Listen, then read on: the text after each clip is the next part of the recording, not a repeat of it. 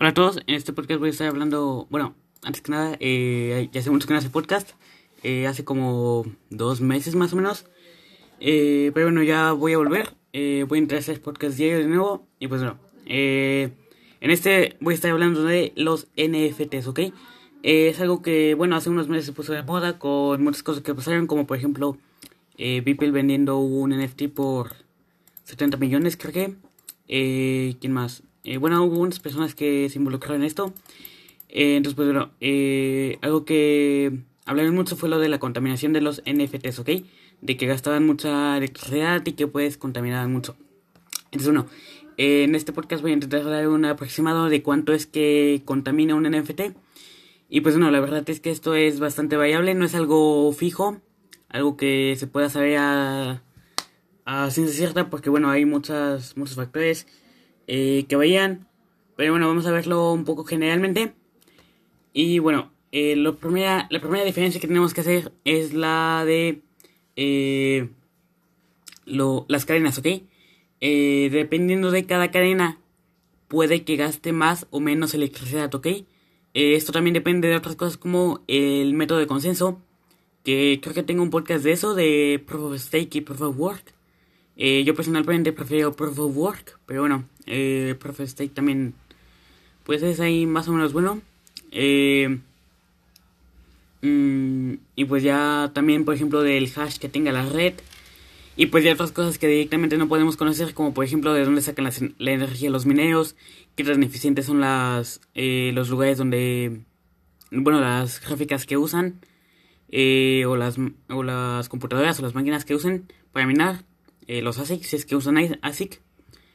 Eh, vaya de muchas cosas, ¿no? Pero bueno, vamos a ver los que podemos más o menos este, controlar, más o menos ver.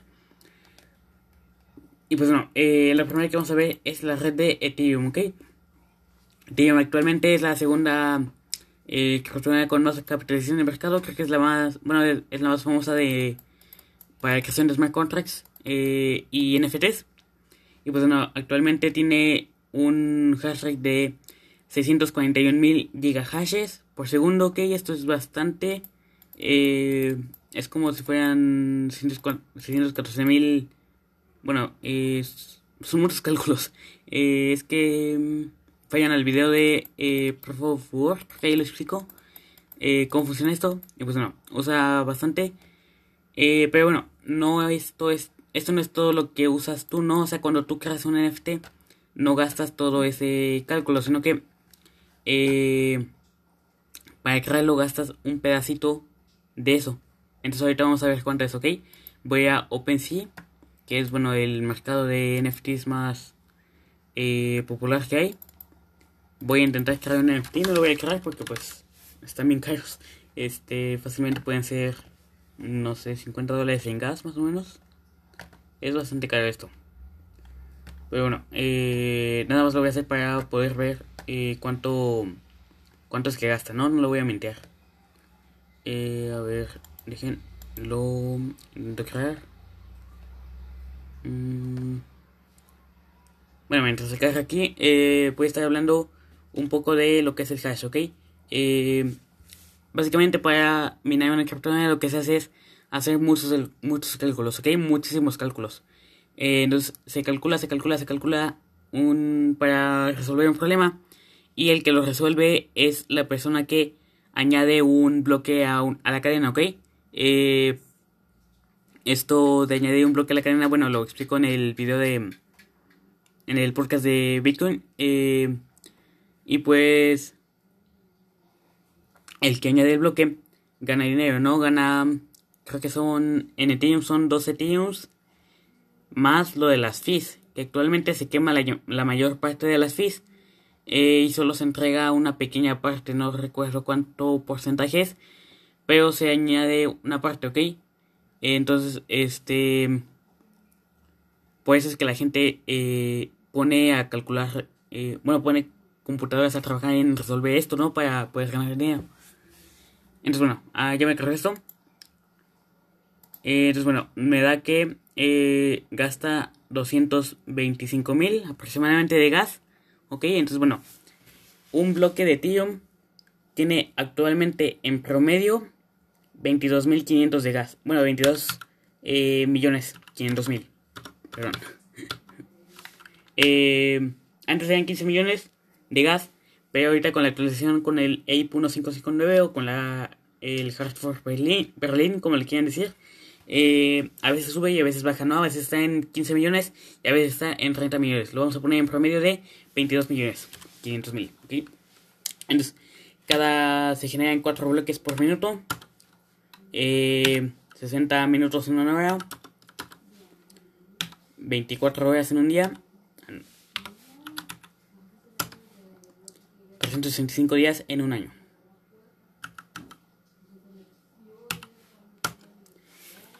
Eh, en promedio, bueno, gasta por año, bueno, hay en promedio eh, 47 billones de gas.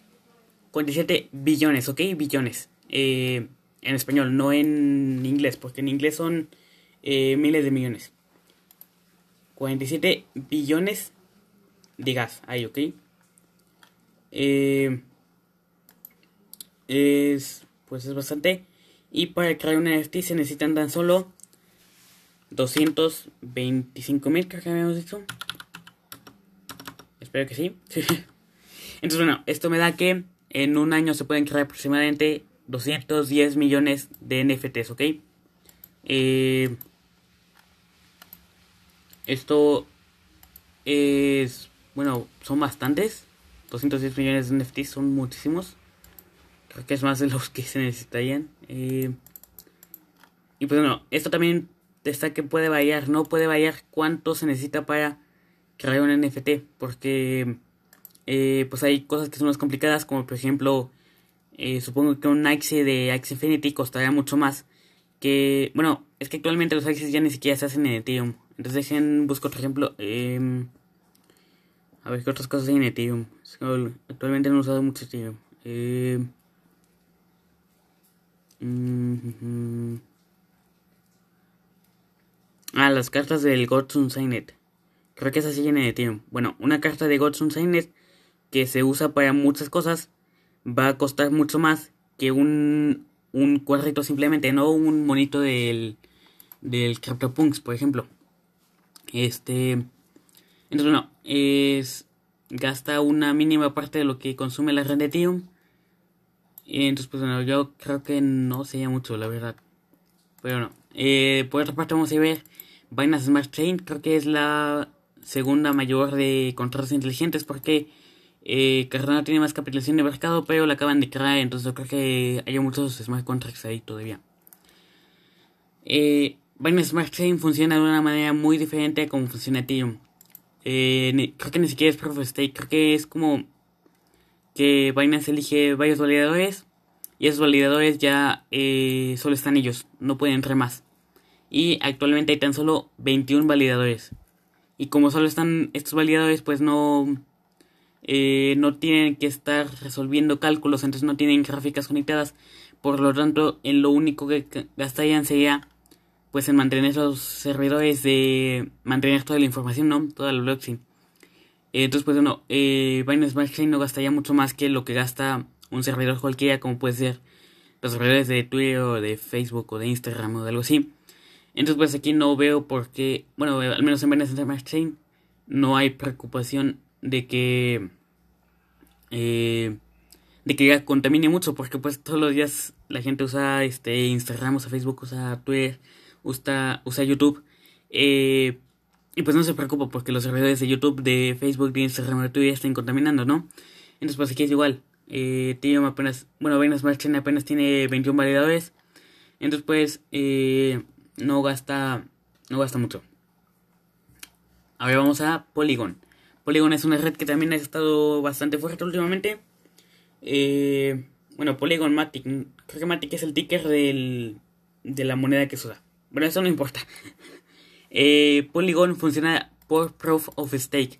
O sea que Polygon no igual que no tiene este computadoras que estén resolviendo cosas, sino que simplemente tú congelas unos tokens y ya. Entonces aquí es igual, aquí lo único que se gasta es la electricidad de eh, mantener el blockchain, ¿no? Que sería eh, pues lo, el almacenamiento, ¿no? Entonces, pues bueno, aquí sería igual, ¿no? Sería igual que usar unos servidores cualquiera. Después, en Ronin. Ronin, para quien no lo sepa, es la cadena de Axie Infinity, ¿ok?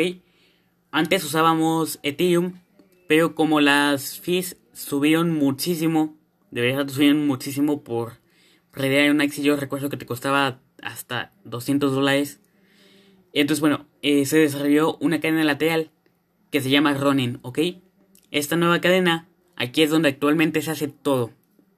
Se hace todo. Aquí se crean los Axies, aquí se compran, aquí se venden, este, aquí se los quieres transferir, los transfieres, aquí se hace todo eso.